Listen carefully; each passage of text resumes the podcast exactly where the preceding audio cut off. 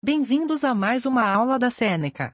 Lembrando que todo o nosso conteúdo está disponível gratuitamente no www.senecaja.com. Acessem. Hoje vamos falar sobre calor e temperatura. É importante saber a diferença entre calor e temperatura. Calor é a quantidade de energia térmica armazenada em um objeto. O calor e a energia térmica são medidos em joules, J.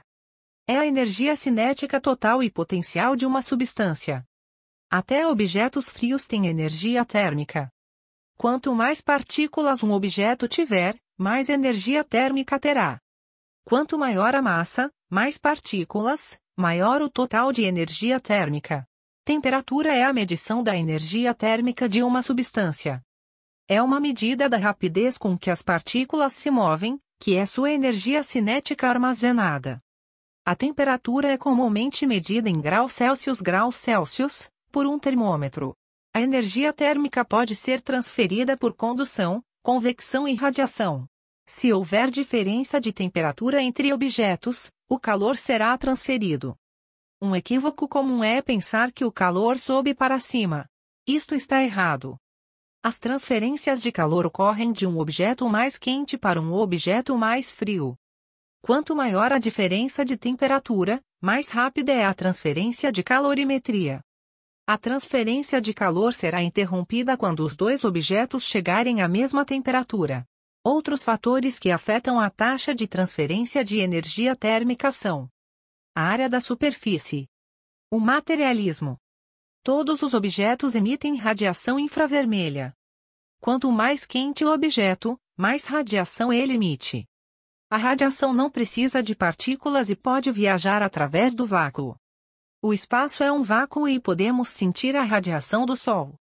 A radiação infravermelha faz parte do espectro eletromagnético. A condução ocorre quando as partículas em um sólido são aquecidas. Se uma substância é capaz de conduzir bem o calor, como um metal, é um bom condutor de calorimetria. Se uma substância é incapaz de conduzir bem o calor, como plástico ou jornal, é um mau condutor ou isolante. Fios elétricos são enrolados em material isolante para evitar choques elétricos. A convecção ocorre quando partículas de um fluido, líquidos ou gases, são aquecidas. À medida que as partículas são aquecidas, elas ganham energia. À medida que ganham energia, eles se movimentam mais e, assim, ocupam mais espaço e se tornam menos densas. Um fluido menos denso aumentará e será substituído por um fluido mais denso. Exemplos são radiadores, correntes de convecção causando vento, o movimento do manto dentro da Terra. Chegamos ao final desse episódio. Lembrando que tem muito mais conteúdo, exemplos e exercícios gratuitos disponíveis no www.senecaja.com.